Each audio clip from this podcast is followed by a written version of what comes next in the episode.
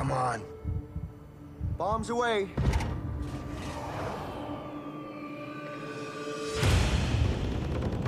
Inbound, 3 o'clock. Here they come, boys.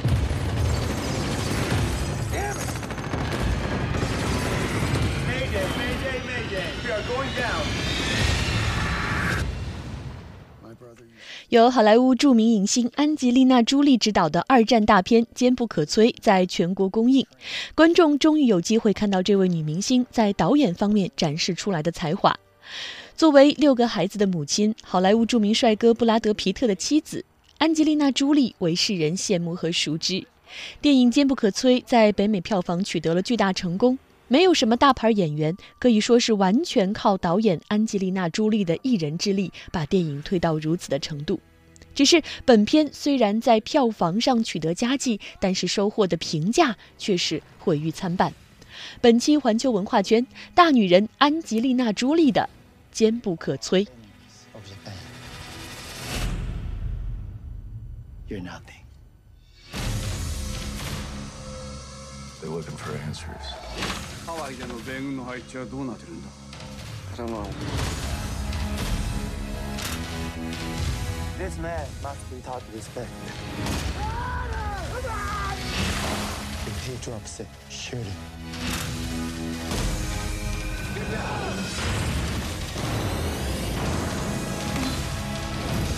If I can take it, I can make it.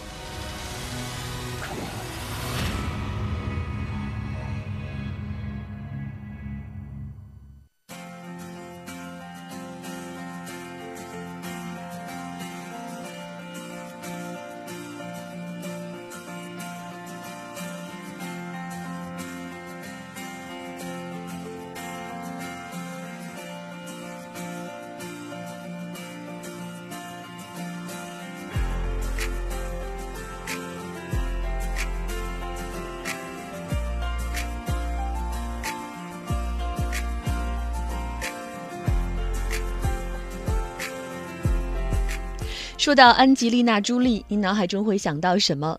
那个漂亮的、性感的女明星，呃，慈善大使。女导演啊，六个孩子的妈妈，她的身份真的很多元。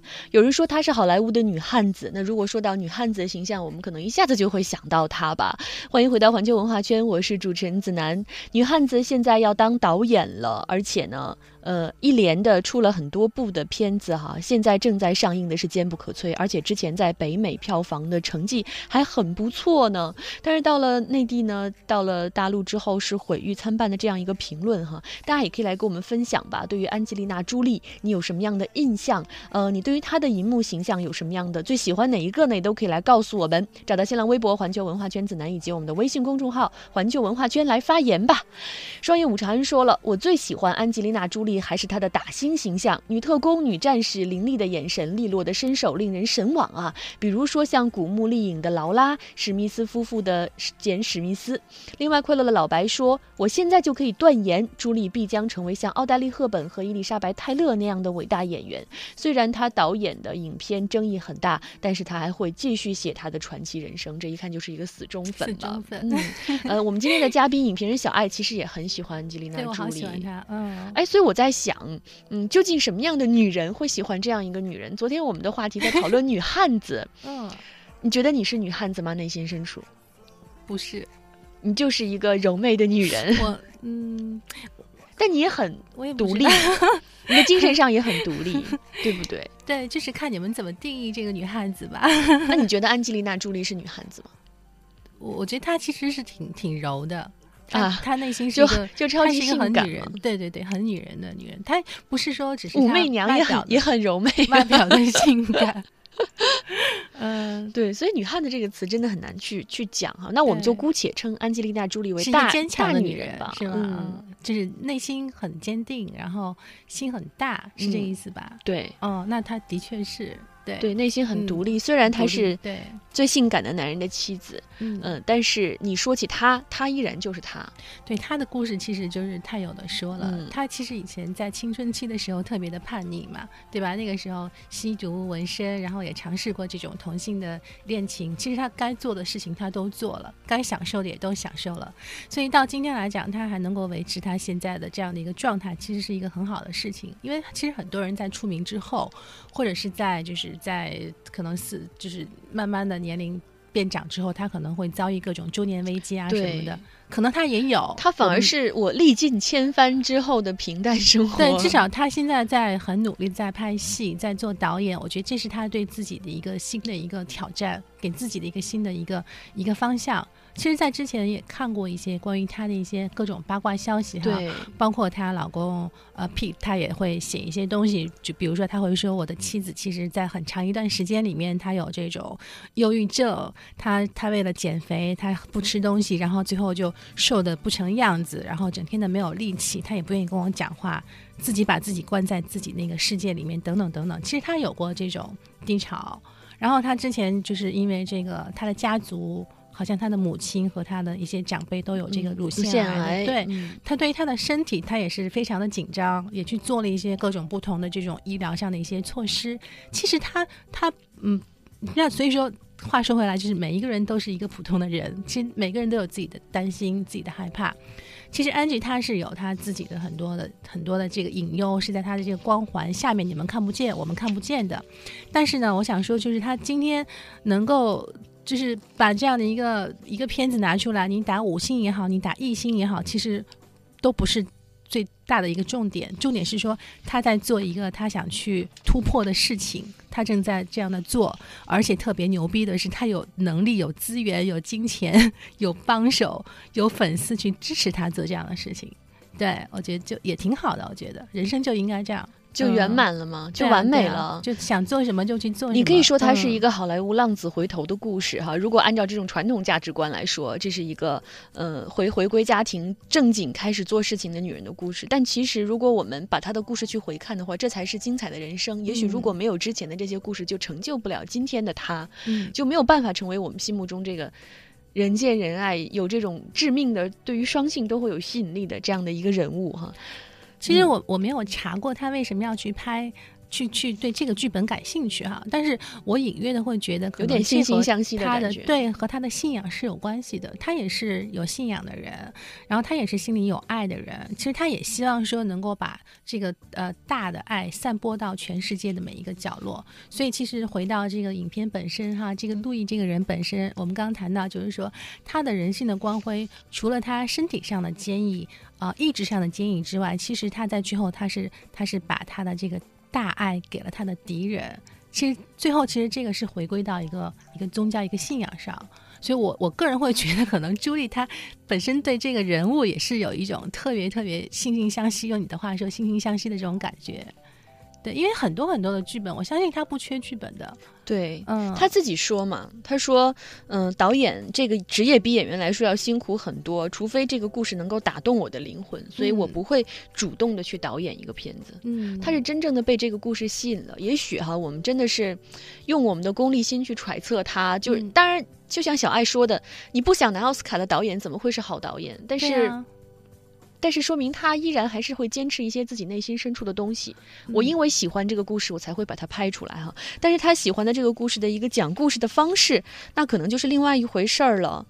他可能就是说，在拍整个这个故事的时候，他把这个重点就变成了这种身体上的受虐，嗯所以你可能就一直看到说日本人在打他，他在坚持；日本人在打他，他在坚持，一一直是这种呃外在的这种这种东西在在刺激你，在刺痛你，但是可能你在这种呃内心深处。你的这种感触不是那么多，你你你你你可你可能没有办法看到他真正细节上的这种心理上的转变，你这一部分可能稍微少了一点，呃，但是其实我刚刚忘了说一点哈，就是说，呃，其实看影片的时候，我会想到另外一个一个一个非常非常经典的一个片子，叫呃《Merry Christmas, Mr. 嗯 Lawrence》对，这是。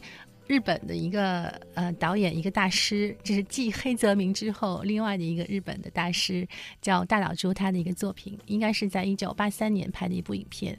呃，这个片子其实它的题材和这个后面就是在军营里面受虐的这一部分有点像，但是那部影片它整体的感觉是很暗黑的。因为大老朱他是一个新浪潮主义的一个代表人物，所以他很多东西他是反传统，要有新类型，然后他有很多黑暗的、冷峻的东西在里面。所以你看那个影片的时候，虽然也是同样，就是你看到这个军营里面的各种这种呃同性情感的问题呀、受虐与被虐的问题呀、救赎与被救赎的问题、希望与绝望的问题对比，你都能看得到。但是那部影片给你的感觉就是，你看完了之后是浑身发冷，你是觉得就是。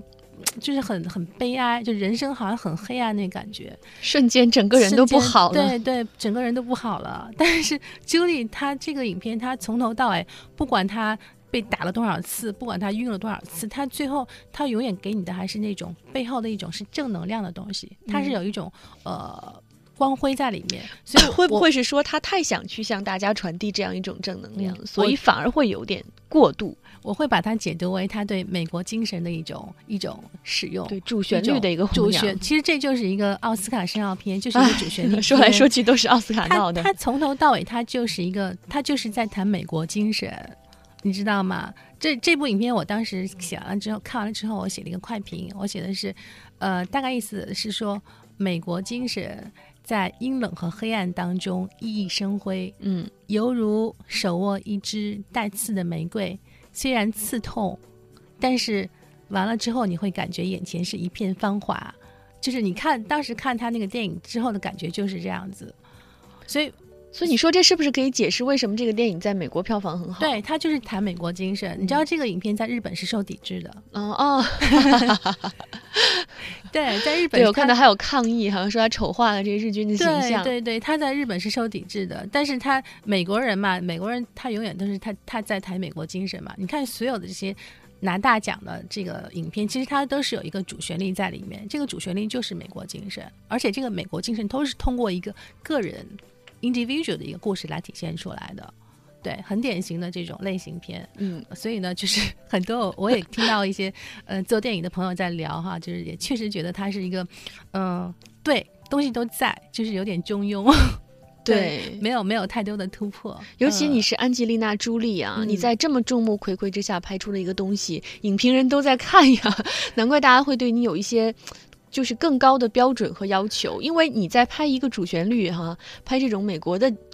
传统意义上的主旋律片子的时候，因为这种片子太多了，这个精神也太表现这种精神的片子也很多。你要想从中脱颖而出，想要有彩，嗯，就很难。一方面你要照顾整个的基调，另外一方面你要通过一些细节或者通过一些具体的感受，哪怕是一个眼神、一个动作，来展现出一些不一样的东西。对我我的感觉就是说，其实安吉他他肯定是有他对影片的这种审美。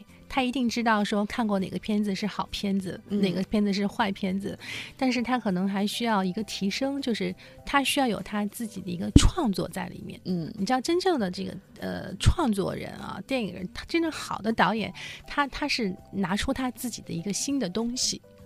那安吉他可能没有及时的把他看到的剧本里面的这个故事，把它转化成他重新创作出来的一个流动的影像。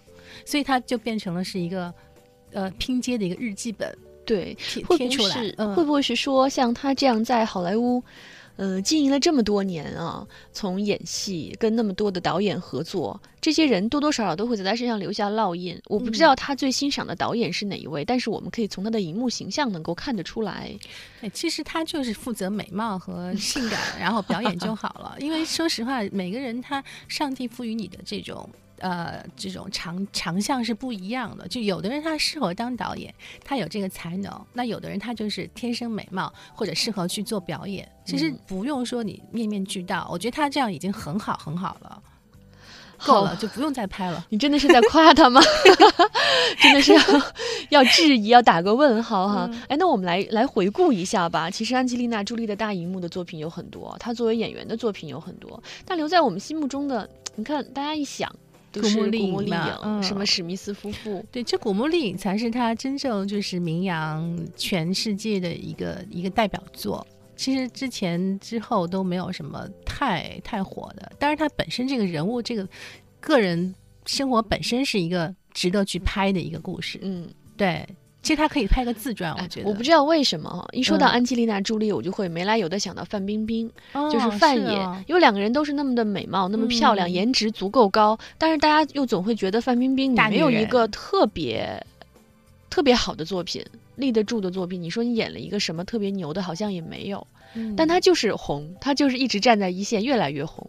嗯，对，反正其实我每次上你节目都特别怕去评论，就是国内的女明星影片呀、但我们都很爱范爷呀、明星我们很喜欢武媚对，娘。其实对我我我特别我也特别喜欢范冰冰，我觉得她真的是长得好美，好好漂亮，就是前前后后都是很美丽，真的。呃，但是我觉得就是说，因为我们现在谈，因为之前来的时候是想谈一个，就是以好莱坞奥斯卡金像对小奖爱说：“你不要把我带沟里。为标准的一部影片啊，所以基本上就是我我这次我还停留在那样的一个平台上。行，我们跳回到嗯安吉丽娜·朱莉，我们跳回到安吉丽娜·伊丽安安吉丽娜·朱莉的作品。说到范冰冰，舌头都不利索了哈。嗯，哎，如果小爱，我问你，你对她印象最深刻的一部，那就是《古墓丽影》。古墓丽影，对，嗯在里面那样一个形象，脑海中永远都是像海报上那样的一个形象。嗯呃，我听我现在的啰话夺六说，我喜欢的是曼哈维的月亮。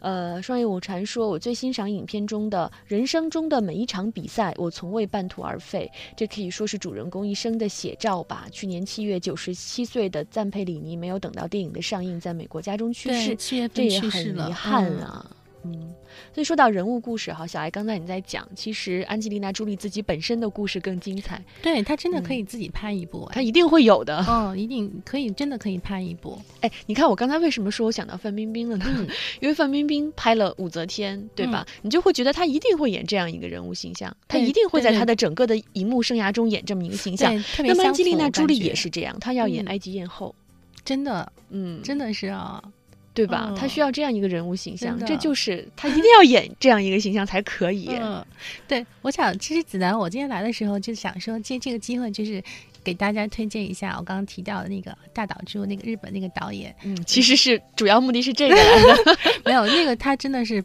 不能错过的一个亚洲的一个导演大师，嗯因为一提到日本人，你就大家一般就先想到黑泽明，，对，但是这个大岛渚他真的是很厉害。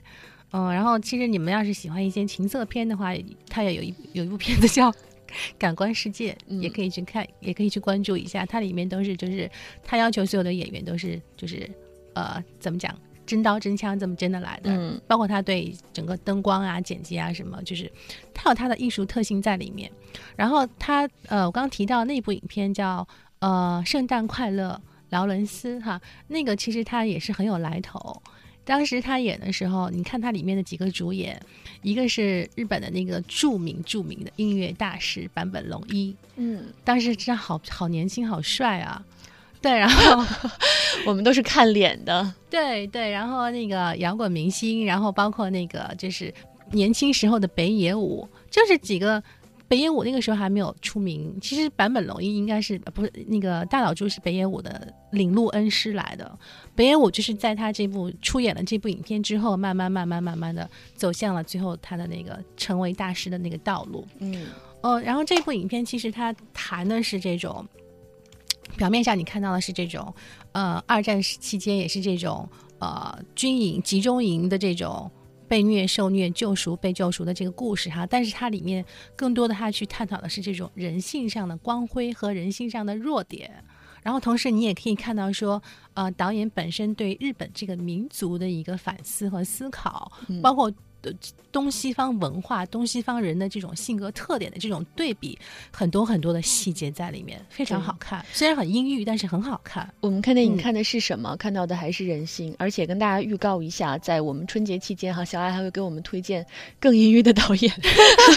嗯，我们先卖个关子哈，究竟会是谁？嗯，其实现在拍完《坚不可摧》，朱莉的导演生涯是一下子开阔了。不管怎么样，这个片子票房很不错，而且还获得了三项奥斯卡提名。嗯我们也希望呢，他能够给我们带来更多的、更精彩的好的作品，无论是他演的还是他导的。嗯，那下面我们来共同了解一组文化资讯。